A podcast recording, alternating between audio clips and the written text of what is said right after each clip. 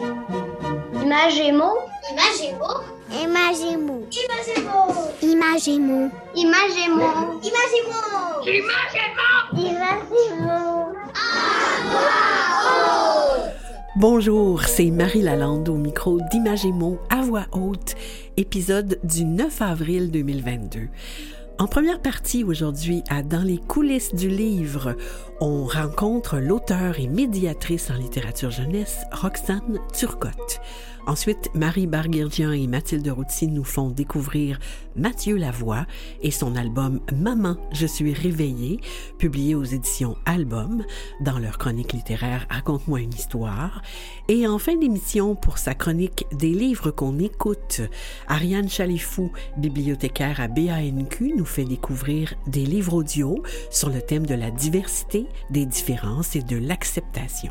Encore aujourd'hui, tout plein de livres à découvrir.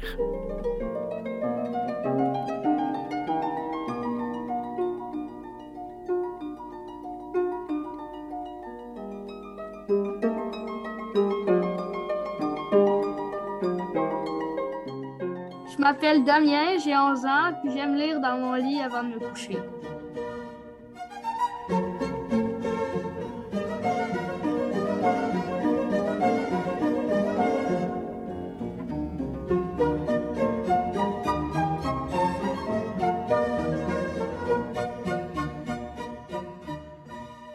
Coulisses du livre.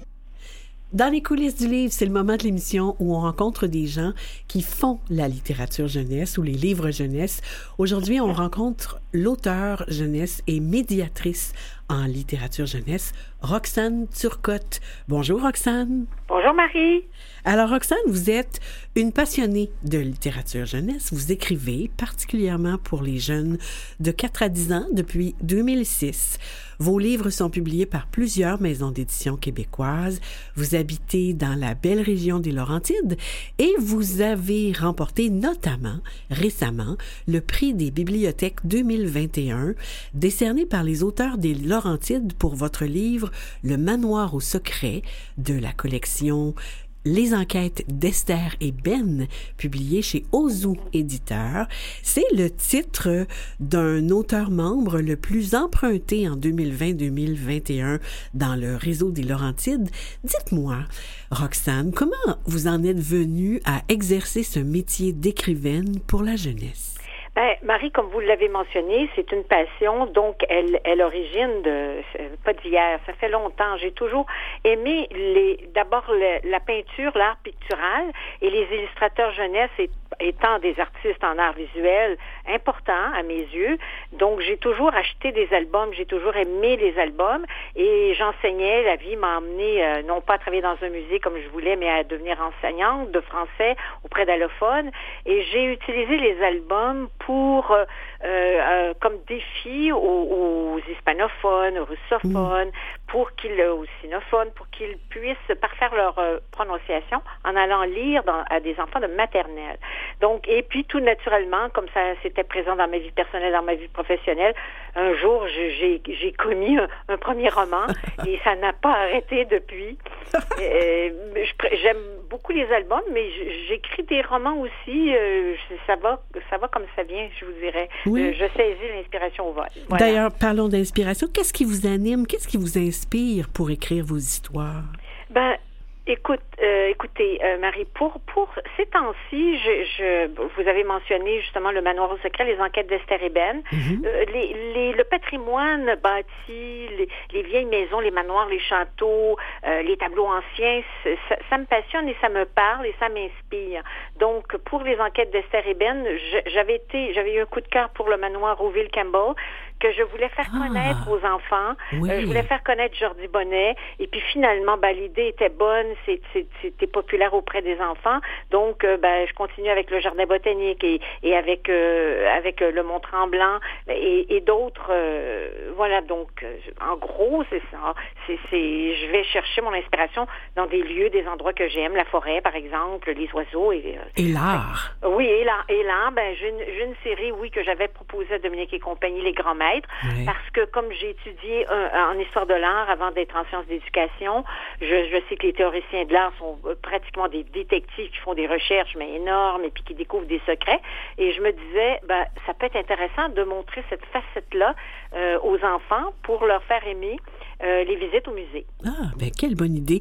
Et vous êtes également médiatrice en littérature d'enfance et de jeunesse. Qu'est-ce que c'est exactement cette partie de votre travail? Je, je crois qu'un livre, euh, on doit le faire vivre. Euh, que euh, c'est quelqu'un qui est passionné, qui aime euh, une histoire, un album, va, va le lire avec passion auprès d'un enfant et l'enfant va saisir entre les lignes, si je puis dire, cette passion. Les enfants aiment bien partager hein, ce que les adultes euh, leur, leur, euh, leur font miroiter. Donc, euh, je trouve ça hyper important. Je le fais avec mes livres euh, dans le cadre de la culture à l'école, avec euh, le- euh, le- l'organisme Les Animés des Biblios des Laurentides, mais aussi avec le MCC. J'aime bien aller lire euh, au service de garde aux enfants de mon village euh, des albums de mes de- des auteurs collègues que j'aime. Hmm, oui. Et parlez, parlez-nous donc de vos plus récentes parutions, par exemple, euh, des histoires à croquer, publiées Oui. chez Dominique et compagnie. Oui, ça c'est une idée. je me disais que les, les mots, tu les, les, les mets euh, qu'on qu'on a euh, Mhm. communément sur euh, au menu, euh, Ouais. comme la pizza, le- la poutine, euh, le pâté chinois, ont une histoire. Donc je voulais raconter ces histoires-là aux enfants euh, en rime. Je voulais que ce soit un texte euh, parce que on, on revient beaucoup avec la lecture à voix haute, mais euh, bon, c'est le fun quand c'est des, des. Moi, j'aime bien les, les strophes euh, en, en récit narratif. Mhm. Et, et les enfants, bon, c'est rigolo. Donc, euh, je pense que c'est c'est déjà bien parce qu'il y a des blogueuses qui, qui disent aux profs, c'est un, c'est un, un essentiel à avoir. Donc, je suis très, très contente. Ben oui. Mais donc, on joue avec les sonorités des mots, tout oui, ça. oui, tout à fait. Puis en même temps, ben, c'est éducatif parce qu'on apprend la vraie histoire de la poutine, la vraie histoire de la pizza, la vraie histoire du bonbon en papillote, euh, qui, qui est fort jolie. Enfin, je vous invite à lire ces histoires. Elles sont instructives pour les adultes aussi. Et puis, euh, j'aurai euh, tout bientôt un petit album chez euh, Isatis dans la super belle collection de poésie pour les tout petits. Euh, clin d'œil, euh, donc ça va ça, ça s'appelle euh, Petit mouton dans ta maison. Et je réserve bien des surprises aux enfants à découvrir qui est ce petit mouton dans la maison. Ah Et- oui. oui, oui, oui. Euh, Voulez-vous que je vous en dise plus? euh, mon Bien sûr. Ben, euh, petit mouton dans, dans ta maison, en fait, c'est c'est ce qu'on, c'est c'est les, les boules de poussière parfois qui s'accumulent sous le frigo. Et euh, j'ai lu euh, le livre d'une fille, euh, d'une américaine qui s'est intéressée de façon euh, scientifique à ce qu'il y a dans ces petits moutons. Et c'est fort étonnant. Donc les enfants vont, vont vraiment découvrir vraiment des pattes de, des, de, la, pou- de la poussière d'os de dinosaures, des yeux de fourmis. Euh, Il y a même de la poussière d'étoiles. Marie, n'est-ce pas merveilleux? Ah, dans, nos, dans nos boules de poussière. Oui. Puis J'aurai aussi euh, un album qui fait l'éloge de la lenteur, qui va qui s'intitule le, le sablier de Papy-Jo. Alors euh, c'est Oui. un, pap- un papy qui préfère cuisiner que d'aller au restaurant, marcher au village que de prendre sa voiture, euh, ramer dans sa vieille chaloupe plutôt que de prendre un bateau à moteur. Et, et finalement, l'enfant, à la fin de la journée, euh, aura compris ce que c'est prendre son temps. Quelle joie. Quelle joie de revenir à ça, c'est l'essentiel. Euh, Roxane, est-ce qu'il y a quelque chose que vous voudriez améliorer dans le monde de la littérature jeunesse? En fait, au Québec, ce que je souhaiterais, c'est que, que tous les Québécois, les grands-parents, les parents, les enseignants le font beaucoup, mais euh, le grand public qui, qui achète du, de la littérature jeunesse, j'aimerais qu'il soit conscient que c'est super important d'acheter euh, de ce qui est publié au Québec. On est on n'est pas nombreux, 8 Non. millions, c'est pas beaucoup. Mhm. Euh, on a une qualité, on a un nombre euh, exemplaire d'éditeurs, une qualité formidable. Et euh, ben, je, il faut qu'on encourage d'abord, d'abord, pas parce que la littérature d'ailleurs est moins bonne, pas du tout, Non. mais euh, on est on est un si petit pourcentage de Oui. gens, donc il faudrait qu'on qu'on vraiment qu'on priorise complètement la littérature pour que nos maisons continuent, euh, que la chaîne du livre euh, continue à, à fleurir, euh, à fleurir comme elle le fait. Et pas seulement le 12 août. qu'on a. Non, c'est ça. Ça. Oui, puis de le demander quand on va dans une bibliothèque ou une librairie, dire moi je viens chercher du québécois, montrez-moi ce que vous avez. Ouais, ouais, Oui. c'est une très bonne idée. Et avant de terminer, Roxane, est-ce que vous pourriez nous faire une suggestion et partager avec nous un de vos coups de cœur littéraires? Oui, vous en voulez qu'un, Marie, n'est-ce Ah pas? ben là, on va commencer par un. Euh, ben, dernièrement, j'ai découvert euh, l'album de Nathalie Dion, Les Bourriffés, Oui. euh, chez Dominique et compagnie. Nathalie est une illustratrice, mais je trouve que c'est un album. D'ailleurs, les illustratrices savent aller avec des punchs, avec peu de mots. Elles fonctionnent avec les idées illustrées. Je trouve que ça, en général, quand on les lit aux enfants en médiation, faut jamais que le texte soit trop long et les illustratrices réussissent très, très bien. Euh, L'autre, dans le même, même optique, il y a C'est moi le Père Noël qui a été publié chez Ozu Québec. C'est un, un album formidable que les, je peux vous dire que les enfants l'adorent. Anne-Claire Delille, qui est aussi une illustratrice, et c'est, son premier album.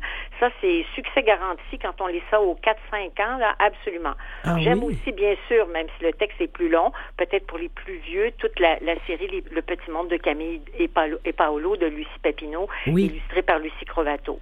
OK.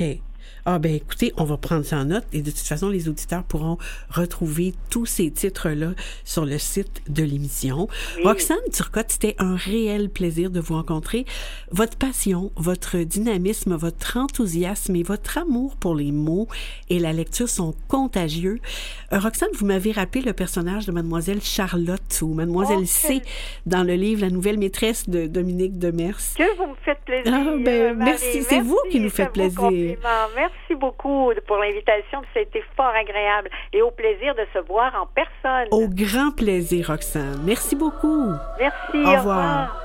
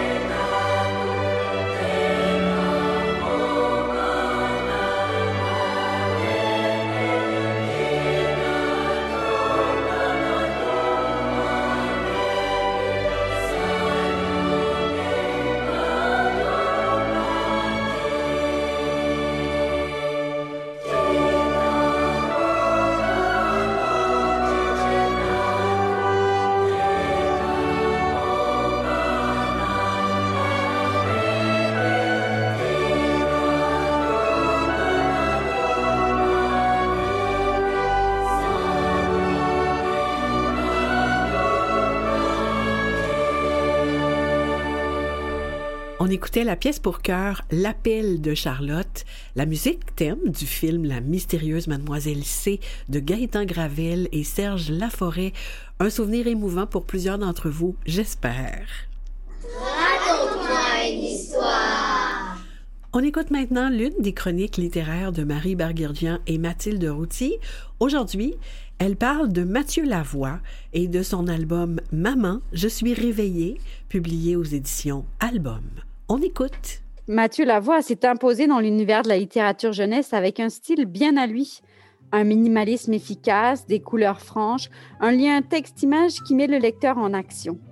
Il établit une scénographie rigoureuse et rythmée qui joue beaucoup sur l'anticipation que fera le lecteur en tournant la page. Eh oui, ces récits avancent avec intelligence dans un univers sonore où les prénoms des personnages aux syllabes doubles, souvent Toto, Tata, Didi, se mêlent à de nombreuses onomatopées. Et il joue aussi avec les syllabes et manipule les mots qui suivent le déroulement de l'histoire. Par exemple, tralala quand Didi marche vers un parc et lalatra quand elle revient vers la maison. Et que ce soit dans Toto veut la pomme, Gilles, Frouche ou encore dans son tout dernier étonnant Maman, je suis réveillée, Mathieu Lavoie joue avec le personnage comme s'il jouait encore lui-même avec ses Legos et ses Playmobil. Mais attention, l'évidence cache toujours une subtilité. On suit l'action et pourtant on se surprend à souvent revenir en arrière pour vérifier si l'on n'est pas passé à côté de quelque chose. Et oui, il joue avec ces blancs, ces trous qu'on appelle des ellipses dans les histoires. Et s'il utilise ces ellipses, c'est pour déjouer l'attention du lecteur. C'est que Mathieu Lavoie donne une grande place à l'imagination des enfants. Mais surtout, il fait confiance à leur intelligence. Dans cet album, Maman, je suis réveillée, Mathieu Lavoie se renouvelle avec des éléments très intéressants. D'abord, sa scénographie est un peu plus complexe que d'habitude puisque Didi part de l'intérieur de la maison pour aller au parc, puis à nouveau rentre à la maison. Ensuite, il donne au texte un rôle très important, parfois plus prépondérant que l'image. Il joue notamment sur la taille de la typographie. C'est parfois écrit si gros qu'on a tendance en lisant à parler très fort, comme si l'on criait Maman, je suis réveillée Maman, je déjeune Et on notera qu'à l'inverse, les réponses de la maman sont écrites en tout petit. Oui, ma chérie. Et puis, il y a quelque chose de franchement décalé. Didi agit presque comme une automate dans un espace moderne aux couleurs froides. On en vient à se demander même si la maman ne serait pas une machine qui répond constamment Oui, ma chérie. Oui, ma chérie. Oui, ma chérie. C'est vrai, tout est rectiligne, sauf ces deux petits cercles colorés jaune et bleu accrochés au mur, la seule œuvre d'art de la maison. D'ailleurs, Mathilde, ça ne te rappelle pas quelque chose? Mais oui, magnifique clin d'œil au célèbre petit bleu et petit jaune de Léo Lioni. Ajoutons qu'à la fin de l'histoire, quand Didi doit rentrer à la maison, elle dit au revoir à ses amis, Baba, Coco, Titi. Mais une fois arrivée à la maison, elle repart au bac à sable parce qu'elle a oublié sa pelle. Seulement, quand elle arrive au bac à sable, une surprise de taille l'attend, tout comme le lecteur d'ailleurs. Devant elle se trouve une montagne de pâté de sable avec sa pelle tout en haut. Pourtant, dans la page suivante, elle rentre à la maison avec sa pelle à la main. Mais alors, comment l'a-t-elle récupérée? Peut-être que la montagne de pâté de sable s'est écroulée. Ou que ses amis lui ont fait une blague. Il y a peut-être un indice dans l'illustration. Quoi qu'il en soit, cet album Maman, je suis réveillée de Mathieu Lavoie, publié aux éditions Album, nous a bien intrigués. La journée de Didi a été bien remplie et elle s'endort facilement. Très bel hommage à Mathieu Lavoie. Rappelons que c'est lui qui signe l'illustration que qu'on retrouve sur la page couverture du manifeste On a tous besoin d'histoire, qui milite pour que la littérature devienne un enjeu prioritaire de notre société. Sur le site de l'émission, vous retrouverez les liens vers le titre mentionné, la page Facebook de On a tous besoin d'histoire, ainsi que celui vers le blog de Marie Barguirdian, Arstramgram. Je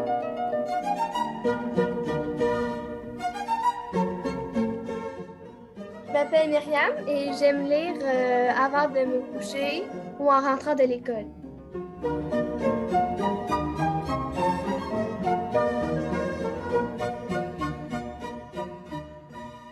Des livres qu'on écoute.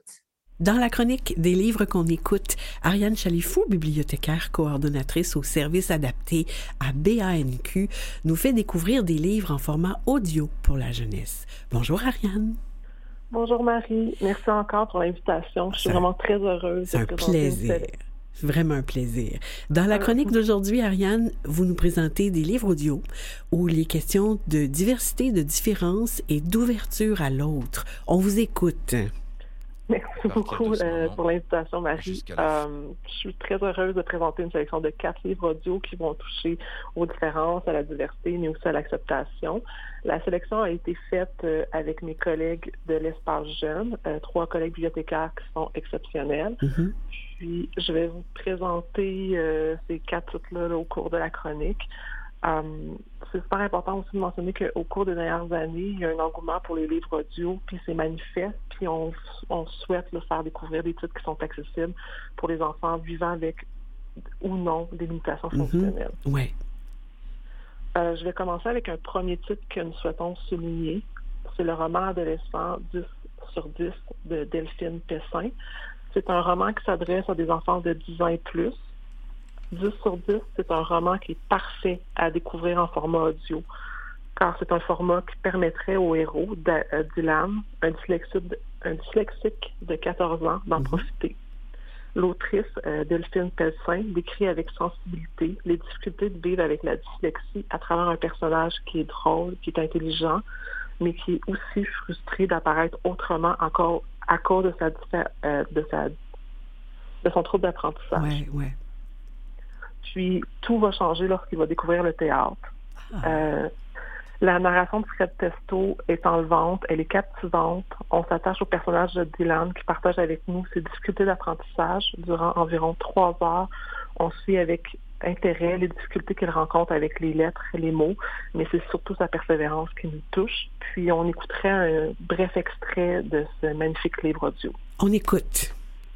À partir de ce moment, et jusqu'à la fin de mon CE1, j'ai été embarqué dans le manège des mots en hic, bilan ophtalmologique, orthoptique, neurologique, orthophonique, psychologique, à faire tourner la tête.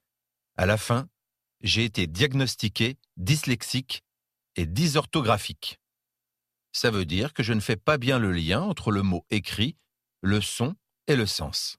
J'en mêle les lettres, je mélange les syllabes, Bref, j'ai des problèmes de connexion. Je suis disconnecté. Alors, 10 sur 10 de Delphine Pestin. Euh, un autre titre qu'on va vous présenter, c'est qui se retrouve dans les collections du service québécois du livre adapté, mm-hmm. euh, qui est possible de découvrir en format Daisy. C'est le titre de Simon Boulris, Edgar Payette.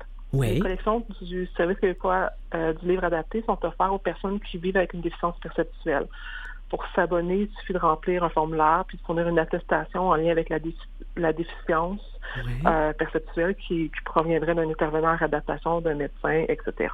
OK.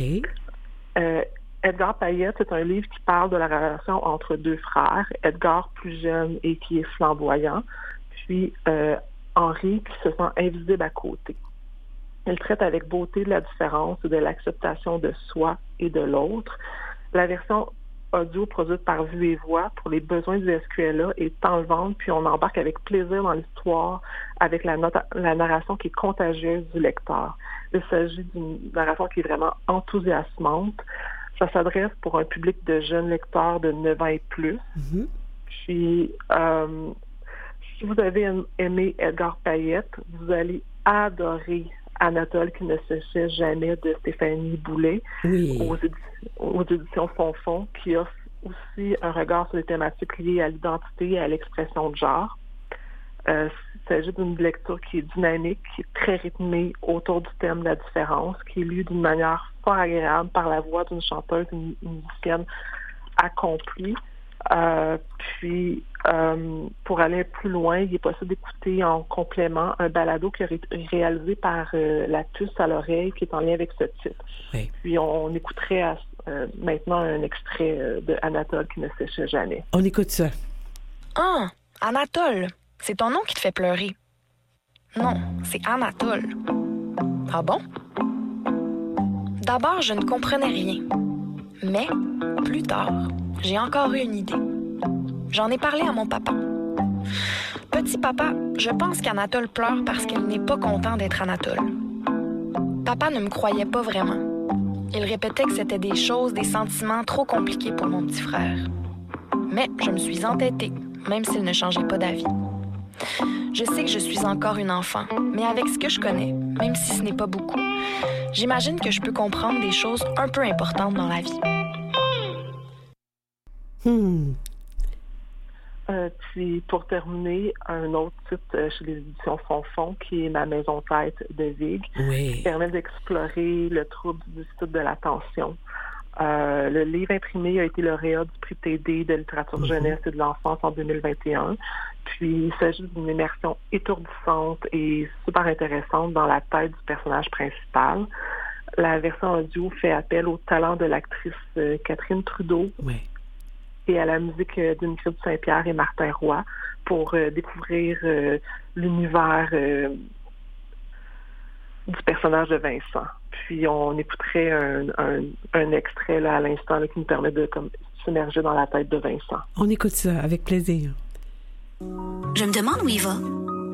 Les arbres, les oiseaux, la dame qui promène son chien, les voitures, le camion blanc, le camion jaune, l'autobus, les maisons, les poteaux électriques, le trottoir, le facteur, la rue, les panneaux, les clôtures, les vélos, la boîte postale, le banc de parc. Le soleil m'éblouit.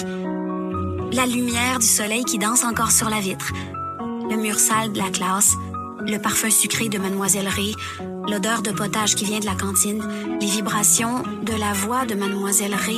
Les élèves. Le grincement des chaises. Le bruissement du papier. Le grattement des mines de crayon.